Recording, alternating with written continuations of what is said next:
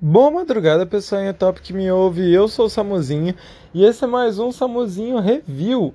E hoje hum, eu estou aqui atrasado, peço desculpa, bem atrasado para falar a verdade, com o review de Fahrenheit 451. Tão atrasado que já tem muito tempo que eu li o livro, muito, muito tempo. Já tem uns dois, três meses. Então talvez coisas fiquem de fora. Mas esse livro é maravilhoso, maravilhoso, muito, muito bom. Ele é bem, bem melhor do que o Admirável Mundo Novo. Vocês vão perceber que nesse review eu vou constantemente citar o Admirável Mundo Novo. É, não se irritem comigo, mas é porque para mim é o livro de comparação. São dois livros sobre mundos distópicos, sobre governos que são totalitários e que são problemáticos só que com propostas bem diferentes. Eu sinto que no, no Admirável Mundo Novo, a exploração do, daquele universo é bem maior. De tipo, das consequências, por exemplo, do John, John, John, o índio, meio índio, lá dentro daquela sociedade, a, as questões realmente sociais que tinha lá o Bernard, que era meio excluído, essas questões que envolvem mais aquele mundo que a gente está inserido.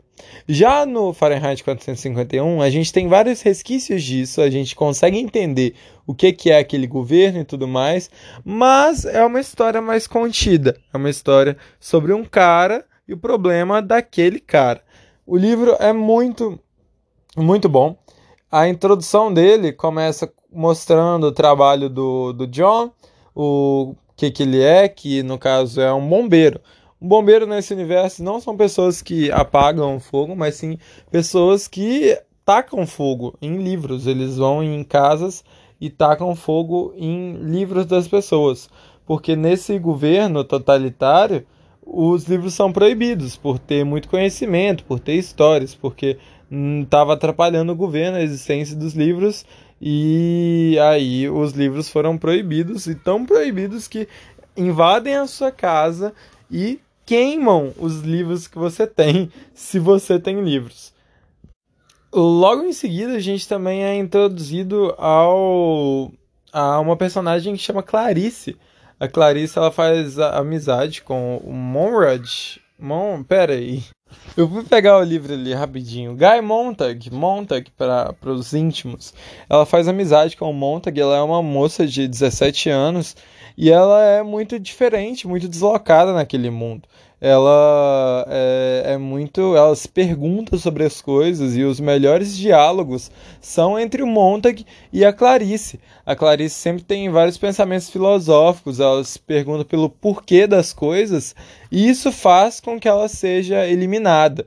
Um dia o Montag está indo para o trabalho e no caminho ele sempre encontrava ela, mas num certo dia ele não a encontra mais ele volta para casa e a mulher dele fala que a Clarice se mudou com a família dela. Mas posteriormente a gente fica sabendo, mesmo que a gente já tinha a suspeita, mas que o governo acabou com ela e com a família dela, sem nenhum pesar, sem nenhum problema para eles. E isso meio que fica latejando na cabeça do Montag de tipo, caralho, que merda, a menina era um pouco diferente e ela foi eliminada. Posteriormente, no ápice, no clímax da história, a gente vai passando por vários momentos onde que o Montag se questiona se sobre aquela sociedade estar ou não certa, e o chefe dele lá dos bombeiros vai até a casa dele e conversa com ele sobre muito muito tempo sobre os livros e sobre a relação com os livros e tudo mais e tipo tem um grande, muitas e muitas páginas, um grande texto só do chefe dele conversando com ele sobre o porquê dos livros, sobre o que são os livros. Esse é o momento que mais explica o contexto daquele governo, que mais explica o contexto do, do que, que a gente está lendo ali, do porquê que o Montag não pode ter livros, porquê que aquela sociedade rejeita os livros e só permitem, por exemplo, gibis, que são coisas mais rasas, que são coisas menos intelectuais. Tem um momento também que é bem, bem chave na história, que o Montag vai numa casa de uma senhora queimar livros. Ele procura, procura, não encontra, até que eles encontram no porão, levam todos para o centro da casa e falam assim: Ô senhora, sai da casa que a gente vai tacar fogo nos livros. E ela prefere não sair, ela prefere ficar lá e morrer queimada junto aos livros.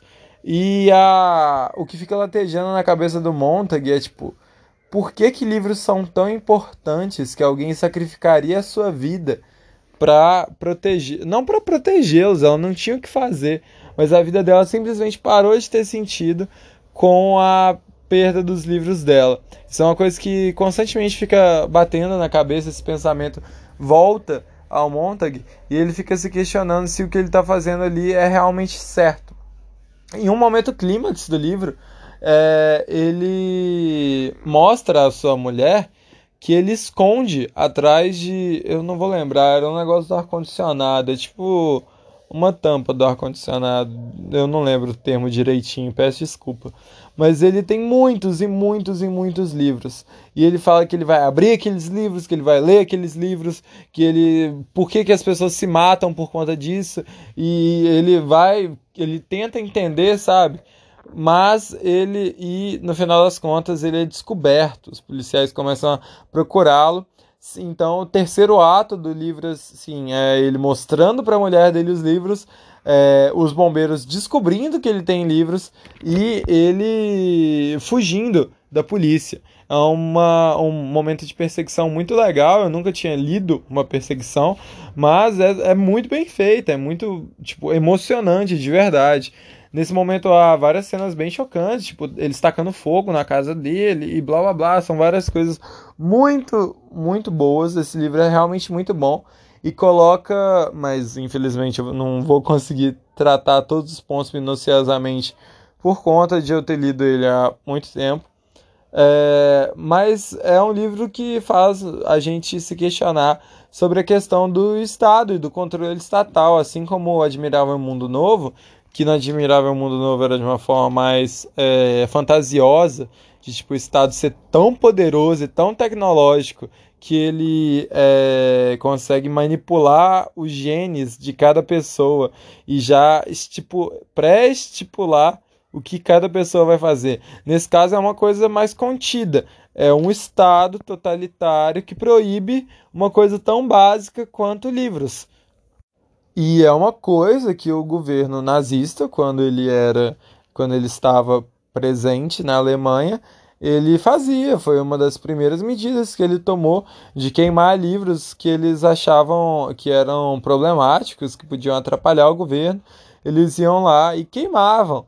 Isso a gente tem que tomar cuidado com essas sutilezas de tipo, por exemplo, o governo atual que, que despreza livros e que despreza o conhecimento é, normal, conhecimento científico, conhecimento que a gente está acostumado, a gente tem que tomar cuidado com essas ações pequenas. Esse livro meio que abre os nossos olhos para essas ações que podem parecer pequenas, mas que podem levar a um, um momento mais autoritário de governo, onde eles proíbem coisas simples como o, os livros.